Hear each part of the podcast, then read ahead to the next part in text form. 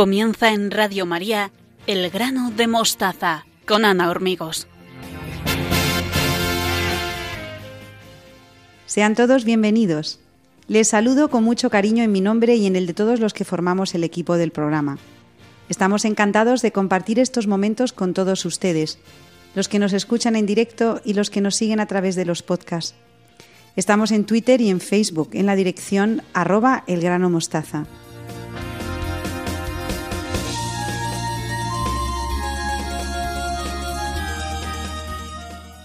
Hoy, Beatriz Hormigos y Victoria Melchor nos hablan de la emergencia afectiva que sufren nuestros jóvenes, según las palabras de Monseñor Munilla. Belén Herrero nos pasea por los tópicos literarios para animarnos a leer en verano. Y Luis Manuel Caraballo nos explica el genocidio de la Vendée y los mártires católicos de la Revolución Francesa.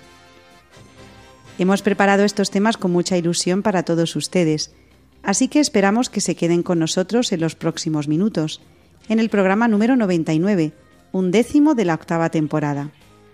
Saludos de todo el equipo. Teresa Jiménez, Beatriz Hormigos, Victoria Melchor, Belén Herrero y Luis Manuel Caraballo. Muchas gracias a todos los voluntarios de Radio María que trabajan para que podamos estar con ustedes a través de las ondas. Un abrazo y nuestras oraciones para nuestros oyentes que se encuentran enfermos y solos. Les tenemos muy presentes. Si quieren ponerse en contacto con nosotros, pueden hacerlo a través de la dirección de correo elgranodemostaza@radiomaria.es y estaremos a su disposición para lo que quieran contarnos. Estamos preparados para sacar el máximo provecho del hoy y de la hora, porque estamos convencidos de que merece la pena acompañarnos desde el corazón. Y todo esto en Radio María, la radio que cambia vidas.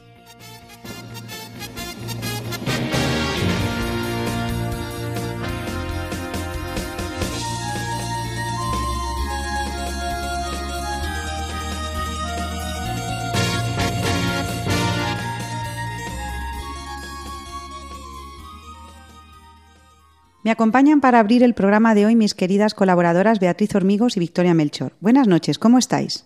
Hola, buenas noches a todos nuestros oyentes. Buenas noches, Ana. Buenas noches, Beatriz. Por fin han llegado las vacaciones para nuestros escolares y ahora tenemos más tiempo para convivir con nuestros hijos y hablar con ellos. ¿Qué tema proponéis hoy para esos padres que nos escuchan en Radio María? Pues fíjate, el otro día me recomendaron que leyera una ponencia de Monseñor Munilla en un congreso de pastoral juvenil y me pareció muy interesante. Se llama La evangelización de los jóvenes ante la emergencia afectiva. Y vamos a hablar de ellas este verano. Ya estuvimos hablando hace unos cuantos programas de la emergencia educativa y ahora Monseñor Munilla nos advierte de la emergencia afectiva. Así es, Ana. En la ponencia se nos recuerda que los problemas que provocan la emergencia afectiva en los jóvenes son los siguientes. Por un lado, el problema del narcisismo. En segundo lugar, el pansexualismo. Y en tercer lugar, la desconfianza. Si te parece bien, en el programa de hoy hablaremos de la primera de las heridas, el narcisismo. Pues vamos a ello. En la sociedad actual, el fenómeno del narcisismo ha alcanzado proporciones alarmantes, especialmente entre los jóvenes. Desde la perspectiva de la Iglesia Católica, este aumento del, narcisismo es motivo de preocupación, ya que presenta una herida profunda que impide a los jóvenes experimentar el amor de Dios. En este programa trataremos el fenómeno del narcisismo, sus manifestaciones en la juventud y su relación con el amor divino. ¿Y cómo podemos definir el narcisismo? Una explicación, una explicación muy sencilla sería el tener una excesiva admiración de uno mismo. Narciso se enamoró de su propia apariencia y se volvió incapaz de amar a otros o de experimentar un amor más profundo. El mito muestra cómo la obsesión con uno mismo puede llevar a la, soledad y al aislamiento, así como a la incapacidad de establecer conexiones emocionales significativas con los demás.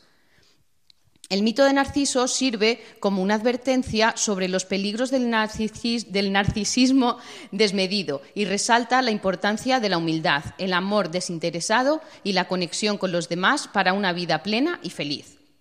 La raíz del narcisismo es una falta de amor genuino.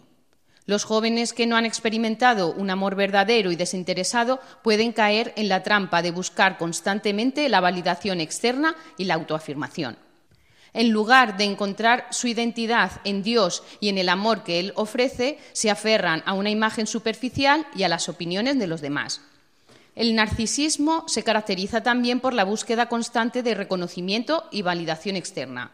En la sociedad actual, los jóvenes se ven especialmente influenciados por las redes sociales y la cultura del consumismo, lo que contribuye al desarrollo y exacerbación de estos rasgos narcisistas.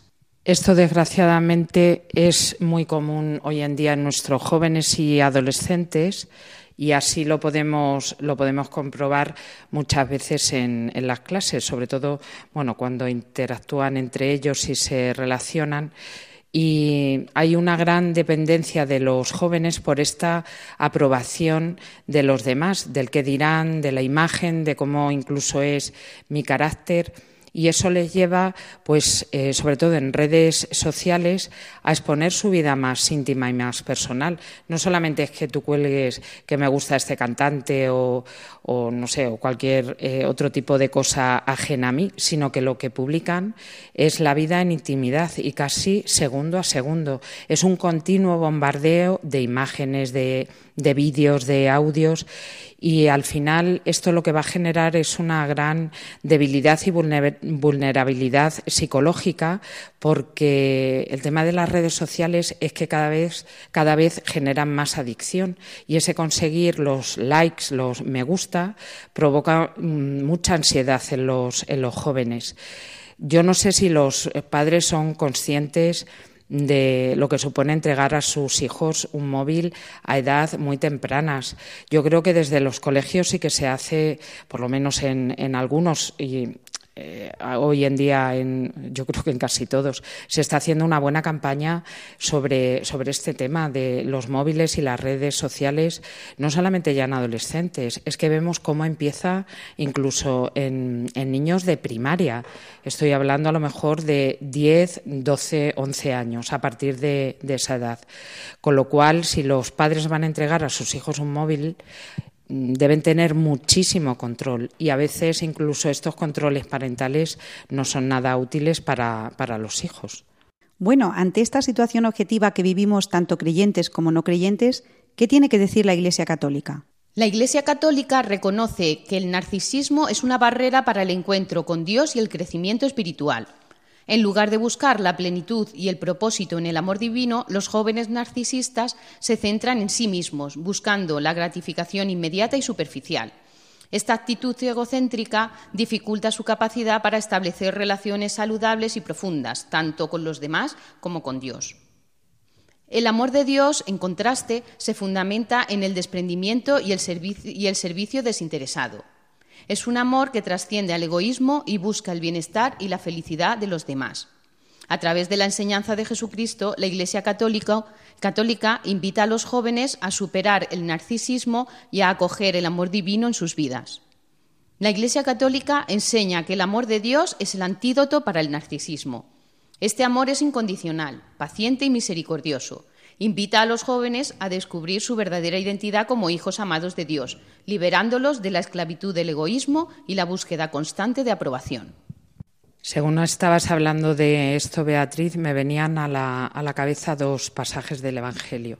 Por una parte, el del joven rico, no que le considere narcisista, pero sí eh, cómo no fue capaz de dejarlo todo por, por seguir a, Jesús. Al fin y al cabo, eso es como bueno, pues un, egoísmo de, de, las riquezas, de los apegos materiales, de esa falta de, de, donación de la que hablabas y de ese amor incondicional que Jesús le ofrecía, sin embargo, que él no fue capaz de darle. Y el otro pasaje eh, que me venía ahora es el de la mujer adúltera como Jesús eh, le dijo, nadie te ha condenado, vete y no peques más. Ese es el amor incondicional eh, que Dios nos tiene, que Jesucristo nos, nos tiene. Y ese es el mensaje que lleva la Iglesia transmitiendo desde hace muchos, muchos siglos.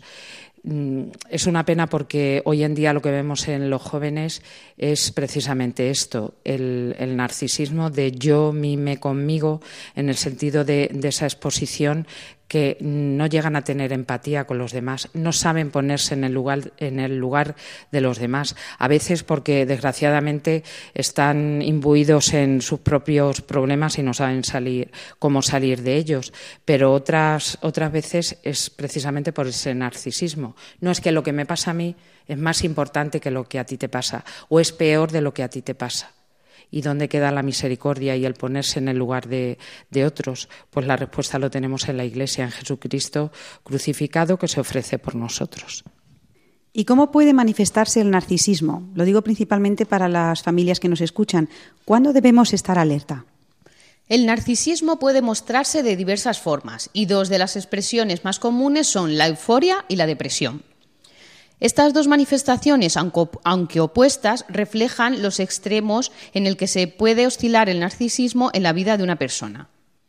En primer lugar, vamos a ver la euforia. Esta se caracteriza por una sobrevaloración de la propia imagen y una sensación exagerada de superioridad.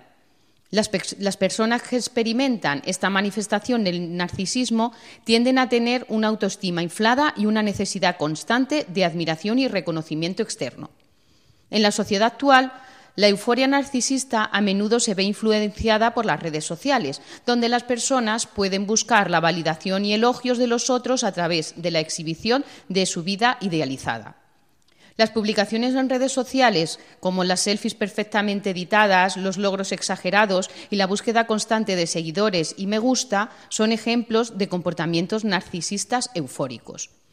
Esta euforia narcisista puede llevar a una desconexión de la realidad y a una falta de empatía hacia los demás. Las personas en esta etapa pueden estar obsesionadas con su propia imagen y con su propio éxito, descuidando las necesidades y sentimientos de aquellos que los rodean. Además, pueden tener dificultades para establecer relaciones auténticas y profundas, ya que tienden a utilizar a las personas como medios para aumentar su propio estatus y admiración. Me llama mucho la atención, Beatriz, lo que has dicho sobre esta desconexión de la realidad. Y es que es cierto que cada vez eh, más, propiciado por, bueno, pues también por el avance de las tecnologías, vivimos en un mundo virtual, completamente virtual.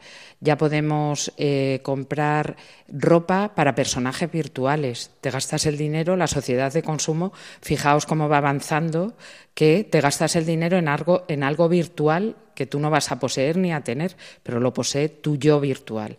Bueno, dentro de esa eh, irrealidad. Y es cierto que en esa virtualidad los jóvenes encuentran una evasión que desgraciadamente eso les impide tener una comunicación, una comunicación de persona a persona, el tú a tú, cara a cara. Eh, se han perdido eh, todo lo que se transmite y se comunica a través de los ojos, a través de las manos, a través de los eh, sentidos, incluso del tacto. ¿Por qué? Porque los jóvenes eh, únicamente están con la cabeza agachada manejando el móvil. Creo que ya hemos, comentado más veces en este programa cómo es típico ir a cualquier eh, restaurante o en una terraza y simplemente tenemos que observar y está el padre, la madre y los hijos no hablan, simplemente están conectados al móvil y mirando al móvil. O sea, hay una falta de comunicación total y lo peor es que esto genera eh, una, una adicción tremenda en los jóvenes y bueno, yo no sé si los padres, vuelvo a, lo mismo, porque son ellos los educadores de sus hijos, son conscientes de, de, esto, sobre todo de esa irrealidad en la que viven, esa virtualidad, que luego cuando se tienen que enfrentar a situaciones concretas y reales del mundo, no son capaces no tienen las herramientas y los instrumentos o piensan que lo pueden hacer como, como en las películas o como sus eh, personajes irreales y virtuales eh, que ven a través de las pantallas y se dan cuenta que no, que no es así. Entonces, por favor, mucha atención, mucho cuidado con, con ese instrumento que dejan en manos de sus hijos, que es, bueno, no voy a decir nocivo, pero sí que hay que tener mucho cuidado con él. Bueno, como ven, en este programa hemos hablado del narcisismo y lo hemos conectado con el uso o el abuso del teléfono móvil.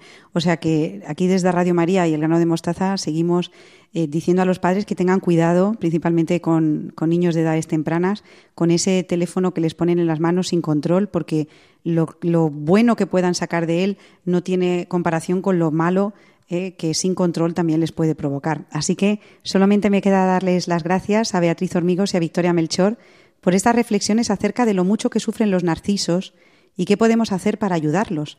¿Creen ustedes que exageramos? Si quieren contarnos sus experiencias sobre este tema, tenemos una dirección de correo en el que pueden ponerse en contacto con nosotros. Es la siguiente, se la recuerdo, elgranodemostaza@radiomaria.es. Estamos a su disposición para lo que quieran contarnos. Así que un abrazo, Beatriz y Victoria, y hasta el mes que viene. Adiós. Adiós, Ana. Adiós, Ana y Beatriz. Y ustedes sigan con nosotros que nos espera Belén Herrero, nuestra latinista de familia.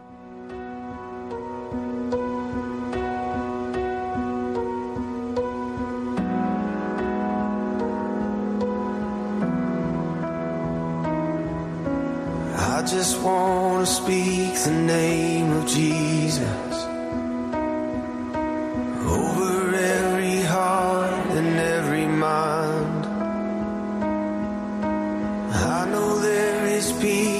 within your presence. I speak Jesus.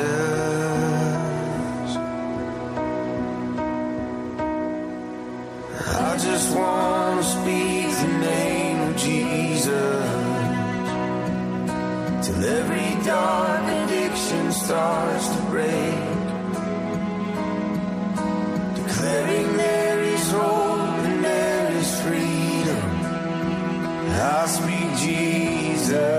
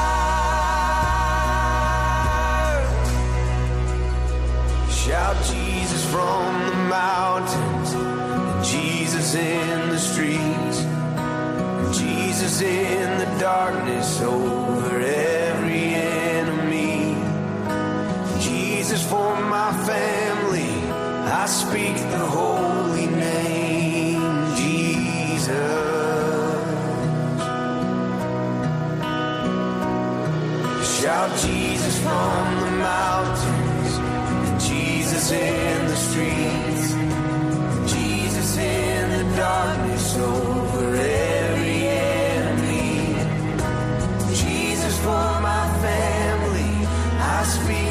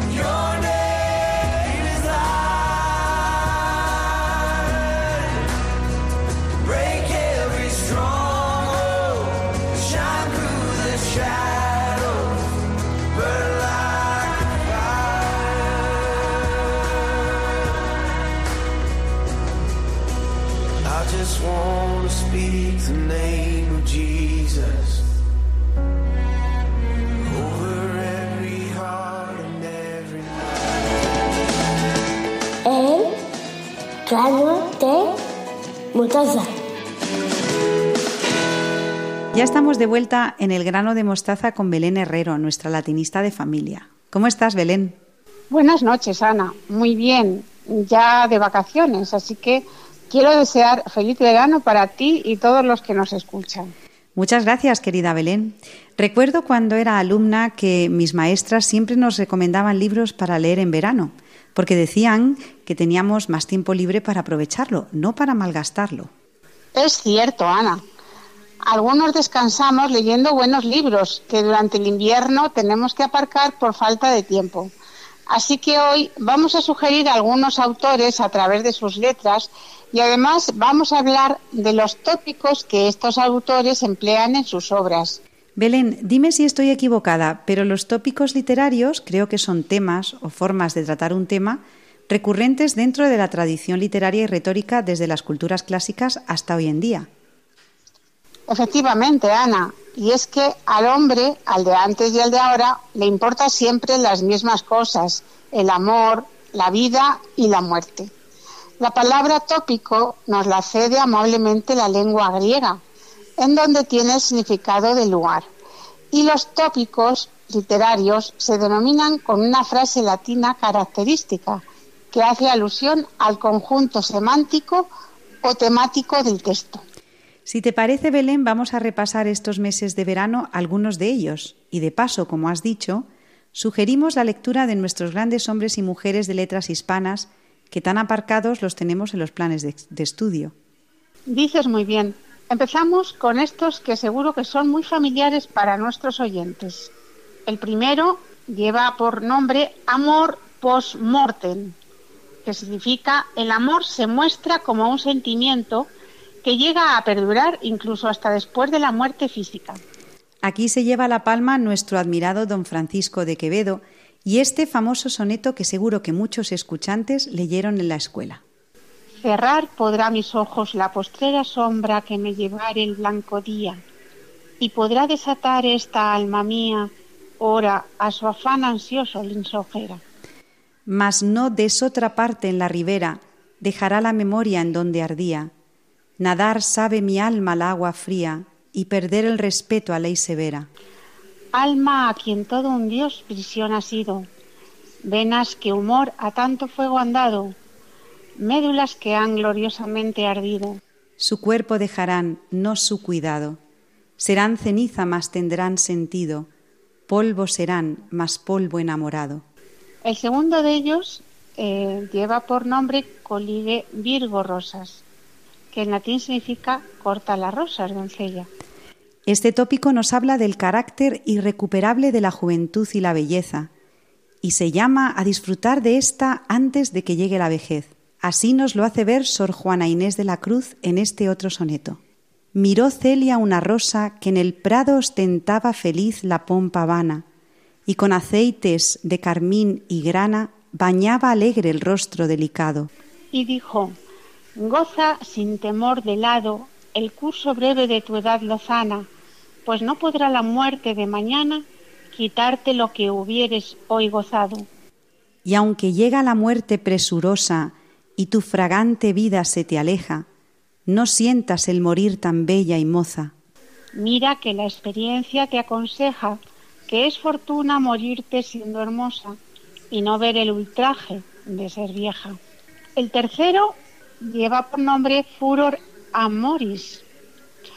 Este tópico expresa que el amante puede llegar incluso a perder la razón por causa del amor que siente. Ya en Hesiodo se nos define el amor como una fuerza capaz de vencer y de arrollar con todo. Dice así, Eros, el más hermoso entre los dioses inmortales, que rompe las fuerzas y que de todos los dioses y de todos los hombres domeña la inteligencia y la sabiduría en sus pechos. Y el poeta romano Cátulo del siglo I a.C., en solo dos versos ha expresado maravillosamente esta contradicción que a veces es el sentimiento amoroso. Odi et amo, quare id faciam fortasse requiris, nescio, sed fieri, sentio et scrucior. y que traducimos como odio y amo. ¿Por qué hago esto? Quizá preguntas. No lo sé, pero siento que es así y me torturo. Vamos a por el cuarto. Fugit irreparabile tempus. Con esta oración el poeta Virgilio pone de relieve la fugacidad de la vida ante los, de los mortales. Y de nuevo Quevedo en este soneto expresa con esa maestría que le caracteriza ese tormento que acucia a los hombres cuando la edad avanza. Ha de la vida, nadie me responde. Aquí de los antaños que he vivido, la fortuna mis tiempos ha mordido, las horas mi locura las esconde. Que sin poder saber cómo ni a dónde la salud y la edad se hayan huido, falta la vida, asiste lo vivido, y no hay calamidad que no me ronde. Ayer se fue, mañana no ha llegado. Hoy se está yendo sin parar un punto. Soy un fue y un será y un escansado.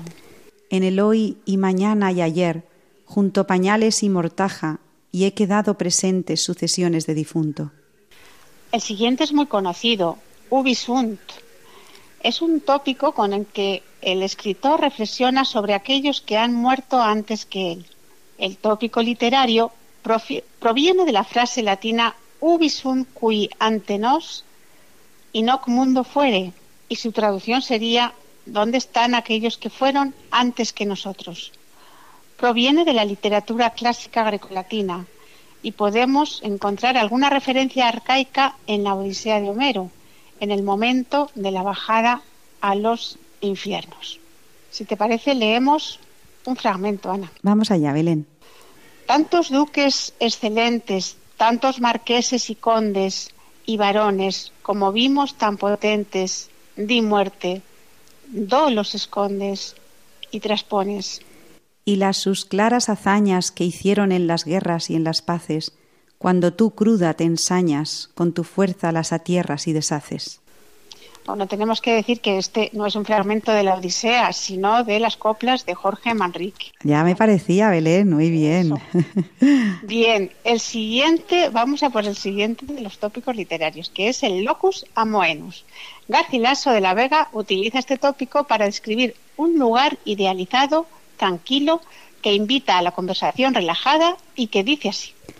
Corrientes aguas puras, cristalinas, árboles que os estáis mirando en ellas, verde prado de fresca sombra lleno, aves que aquí sembráis vuestras querellas, hiedra que por los árboles caminas, torciendo el paso por su verde seno.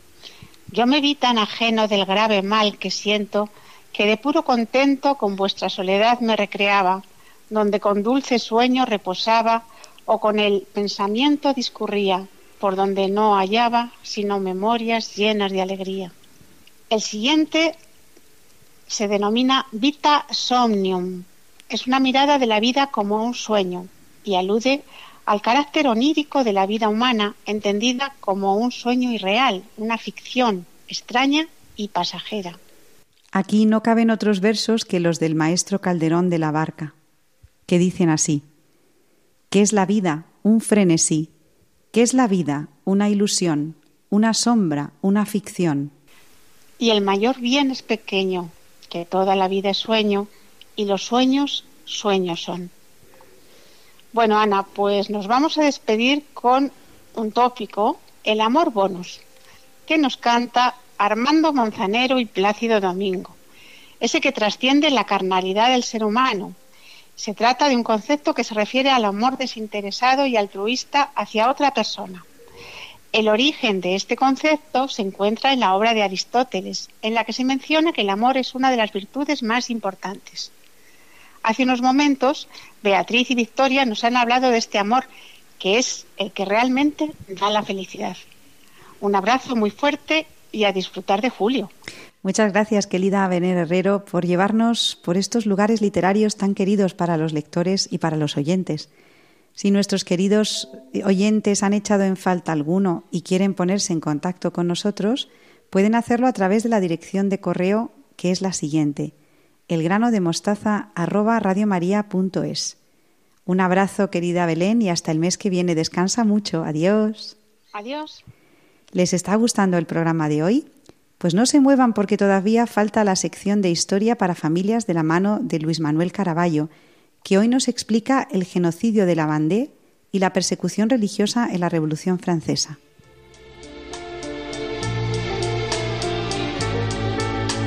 Adoro la calle en que nos vimos, la noche cuando nos conocimos. Adoro las cosas que me dices, nuestros ratos felices, los adoro, vida mía. Adoro la forma en que sonríes y el modo en que a veces me riñes. Adoro la seda de tus manos, los besos que nos damos, los adoro, vida mía. Y me muero por tenerte junto a mí, cerca, muy cerca de mí, no separarme de ti.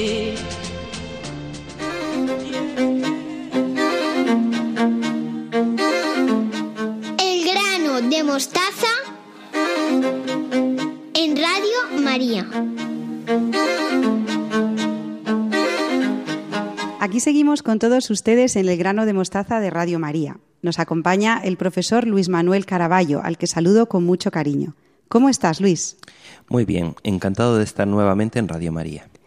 En el programa del mes pasado comenzamos una reflexión sobre la Revolución Francesa y la leyenda dorada que adorna dicho hecho histórico. Te pregunté cuántas personas murieron en la Revolución y tú me contestaste con alguna pregunta más. ¿Te acuerdas, Luis? Sí, Ana, les pregunté a los oyentes si conocían el martirio de miles de católicos en la Revolución Francesa o el genocidio de la Vendée. Creo que hoy es un buen momento para hablar sobre estos temas. Me llamó mucho la atención que el lema real de la Revolución era libertad, igualdad, fraternidad o la muerte.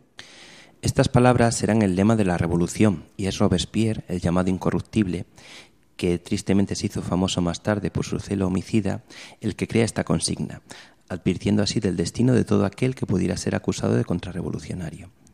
Estas palabras encabezan todos los documentos y debían estar grabadas en los principales edificios públicos, incluso en la portada de las iglesias. Más tarde se borró la última palabra, o muerte, pues resultaba un poco incómodo describir la revolución como un periodo de persecuciones con decenas de miles de personas asesinadas en la guillotina como realidad ocurrió.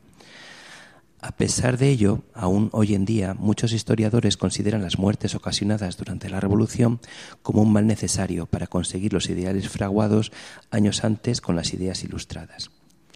Como ejemplo, hace unos días leía la noticia en el periódico de izquierdas el diario .es. Decía, la Revolución Francesa apenas guillotinó a 15.000 personas y sigue su autor, el autor de esta columna, eh, que nadie es partidario de la violencia, claro que no, pero estas 15.000 cabezas encestadas cambiaron la historia de la humanidad. En fin, Luis, es lo que conocemos como la máxima de que el fin justifica los medios.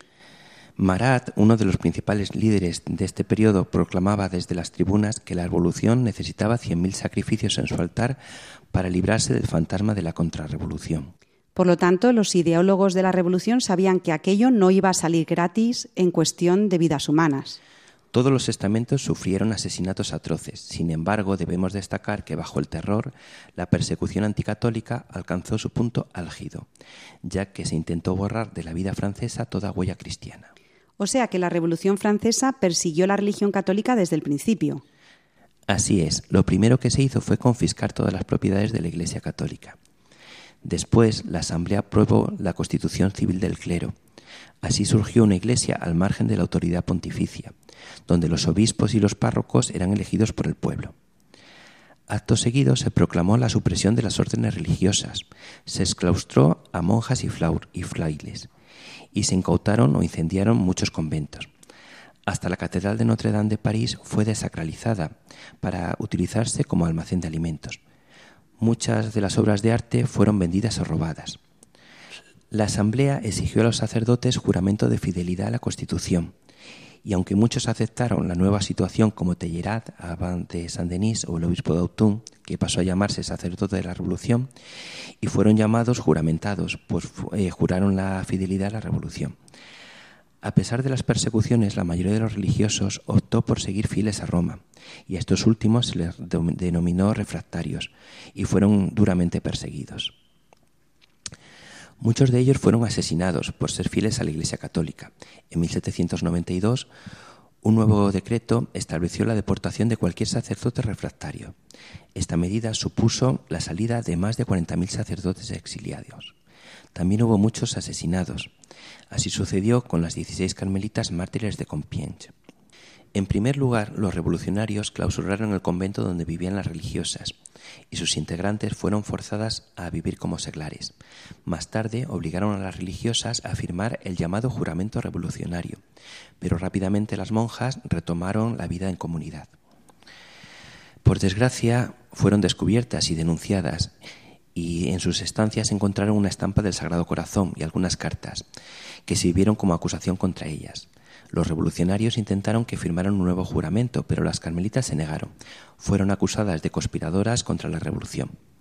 Más tarde fueron trasladadas a París y el 17 de julio de 1794 las 16 carmelitas comparecieron ante el Tribunal Revolucionario, que dictó pena de muerte para todas las religiosas por decapitación. Al pie de la guillotina, las carmelitas cantaron el Te Deum y renovaron sus promesas y votos antes de morir. Las 16 carmelitas de Compiègne fueron beatificadas por el Papa San Pío X en 1906. Es decir, Luis, que los ideólogos de la Revolución querían construir una sociedad sin Dios. Lo que realmente querían era suprimir el cristianismo para luego crear un culto a unos nuevos dioses a su medida. El 10 de noviembre de 1793 fue abolido el culto cristiano y sustituido por el culto a la diosa razón a la que van a rendir culto en las iglesias. La primera representación de esta nueva diosa se hace en la Catedral de Notre Dame, aunque este culto, este culto apenas duró cinco meses. Robespierre lo sustituyó por el culto al Ser Supremo. Sin embargo, los franceses no se sumaron masivamente a esta nueva fe y el catolicismo siguió siendo la religión principal. Fíjate si es así que hasta el calendario juliano fue sustituido por el calendario republicano para eliminar cualquier tipo de referencia religiosa.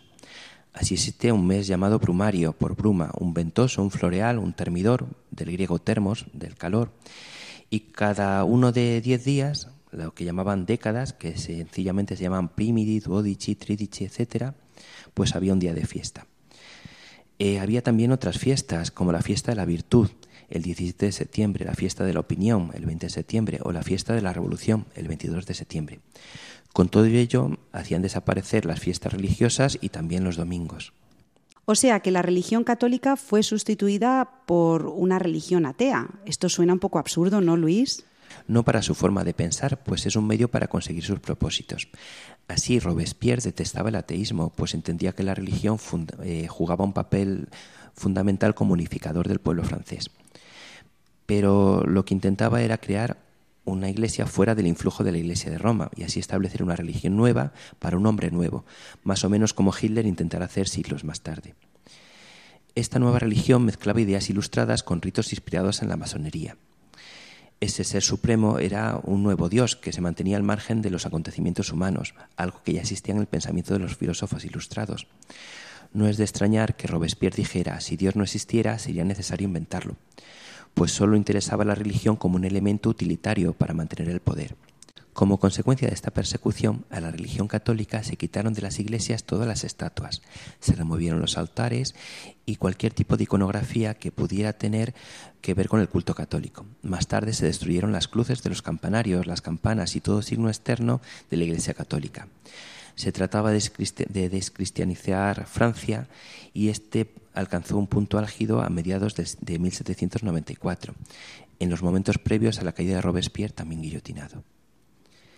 En 1799, el general Luis Alexandre eh, capturó Roma y encarceló al Papa Pío VI. El Papa, anciano y enfermo, fue deportado a Siena, a Florencia y finalmente a Francia. El 29 de agosto de 1799, en la ciudadela de Valence-sur-Rhône, Falleció a los 81 años. El prefecto de la localidad inscribió en el registro de defunciones. Falleció el ciudadano Bracci, que ejercía profesión de pontífice.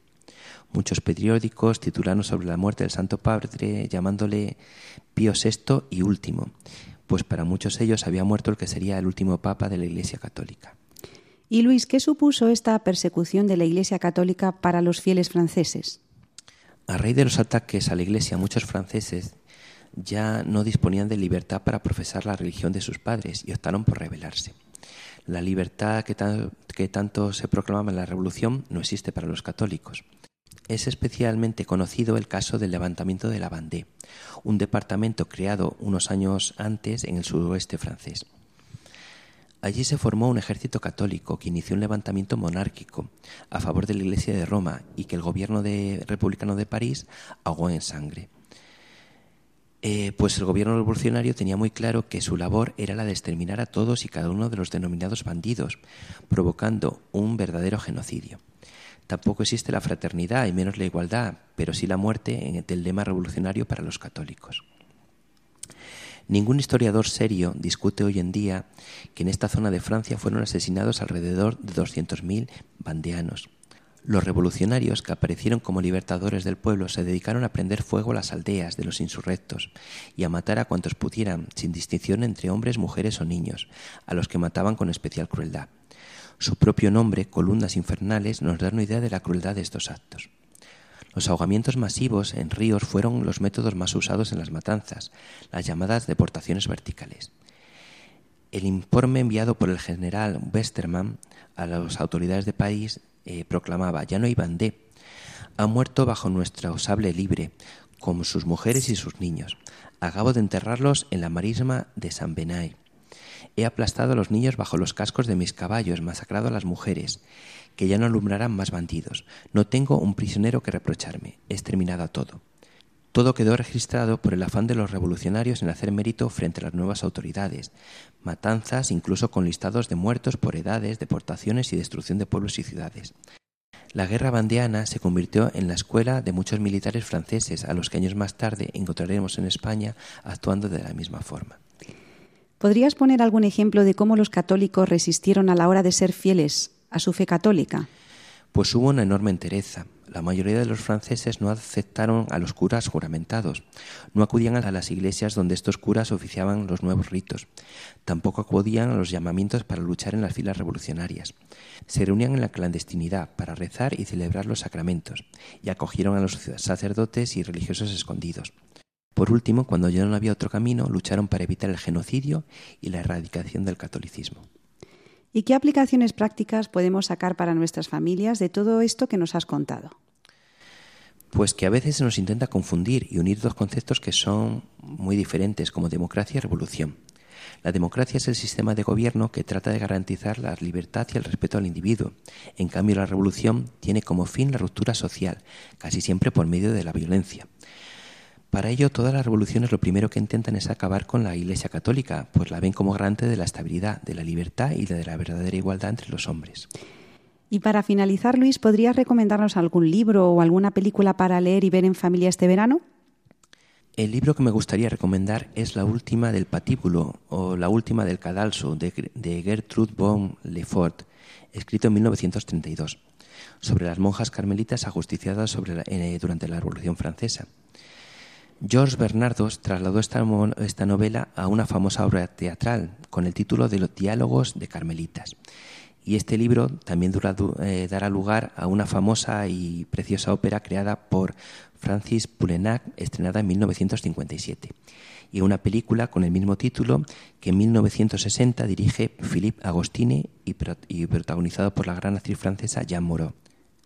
También en cuanto a películas quería recomendar otras que, aunque no tienen en su argumento la época de la Revolución Francesa, sí tratan un tema similar, la lucha del pueblo para seguir con sus creencias frente a los intentos del Estado en acabar con la Iglesia Católica. Este es el caso de dos películas que hablan sobre la lucha de los llamados cristeros en México en 1926 frente a los intentos de Plutarco Elías Calles por acabar con el cristianismo en el país. Hay dos que me parecen importantes. Una clásica, El fugitivo, de 1947, dirigida por John Ford y protagonizada por Henry Fonda, basada en la novela de Graham Greene titulada El poder y la gloria. Y otra más moderna que hasta el momento es la producción más cara del cine mexicano. Se titula Cristiada del año 2012 con Peter O'Toole, Andy García y Eva Longoria y que tuvo un gran éxito en ese país. Bueno, Luis, pues muchísimas gracias a ti, Luis Caraballo, por estas ideas acerca de la necesidad de estudiar historia en familia. En este caso, lo que pasó en la Revolución Francesa con la, con la religión católica. La guerra de la Vendée y los mártires católicos, principalmente las carmelitas que nos has contado. Si quieren preguntar alguna cuestión al profesor, tenemos una dirección de correo en la que estaremos encantados de ponernos en contacto con ustedes. Es la siguiente, elgranodemostaza@radiomaria.es. Pues un abrazo Luis y hasta el mes que viene. Adiós. Hasta el mes que viene. México está bajo asedio. Un complot para envenenar las mentes y corazones de nuestro pueblo, para convertirlos en fanáticos. No lo vamos a tolerar.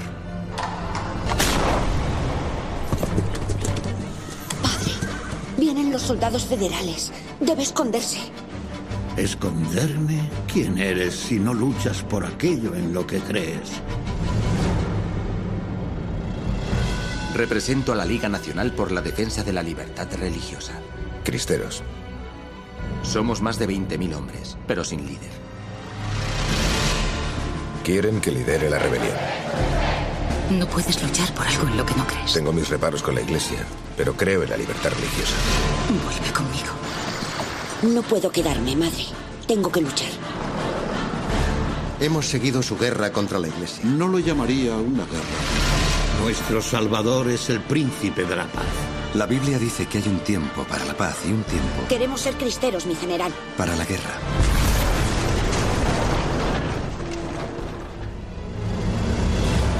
¿El general Gorostieta es el responsable? Sí, señor. En política todo tiene un precio. Averigua el suyo. ¡Ahora! ¿Tienen las armas adecuadas? No. ¿Acaso cuentan con munición? No. ¿Tienen un mando central? No. Solo tienen su fe. ¿Cuántos hombres ha perdido? ¿Cinco mil? ¿Seis mil? Les enviaremos el mensaje de que la libertad es nuestra vida y la defenderemos o moriremos en el intento.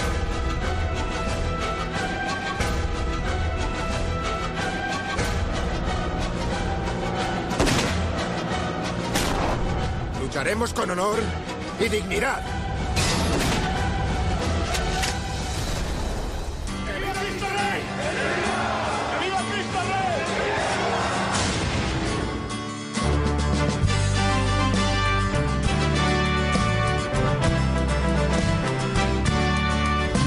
Un grito de guerra se escucha en la paz de la tierra y en todo. Los prestos guerreros empuñan su espada y se enlistan para pelear. Para eso han sido entrenados, defenderán la verdad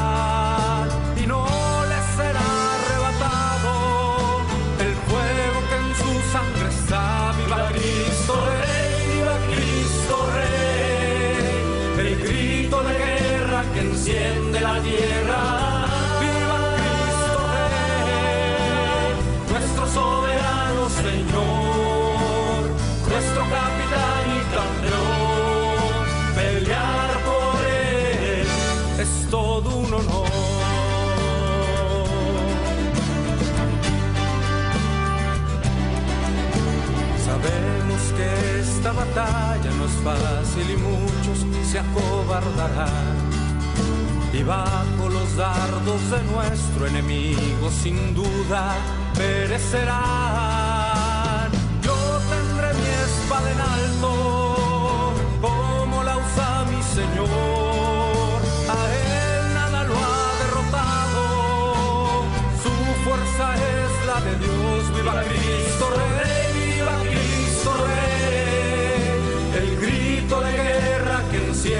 tierra.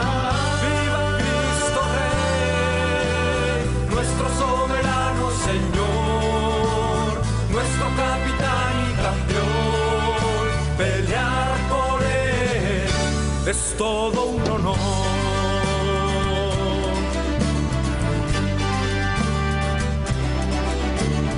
No conocemos mayor alegría, no existe más honroso afán que con mis hermanos estar en la línea y juntos la vida entregar a Él que merece la gloria y nos reclutó por amor. Ante la rodilla se dobla y se postra el corazón. Viva Cristo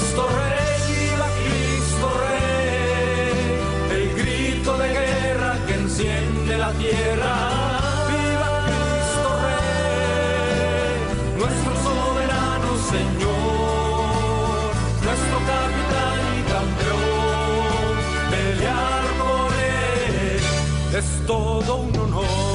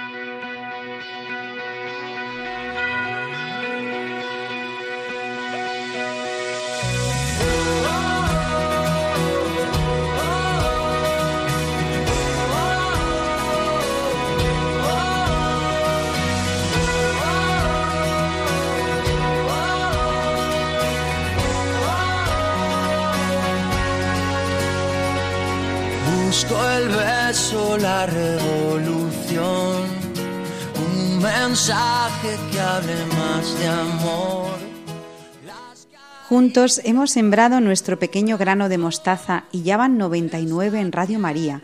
Ahora nos toca cuidarlo, regarlo, trabajar para que se convierta en un gran árbol.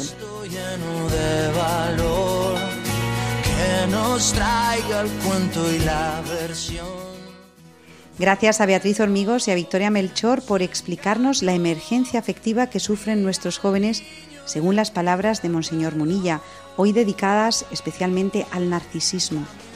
A Belén Herrero por pasearnos por los tópicos literarios y animarnos a leer en, verano. Y a Luis Manuel Caraballo por explicarnos el genocidio de la Vendée y los mártires católicos de la Revolución Francesa.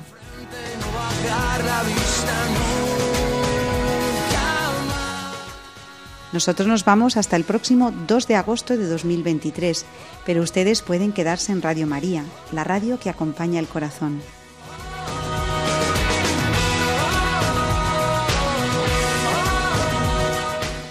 Seguimos a su disposición en la dirección de correo elgranodemostaza@radiomaria.es. Les dejamos con los servicios informativos. No se olviden de que los llevamos a todos en el corazón. Adiós.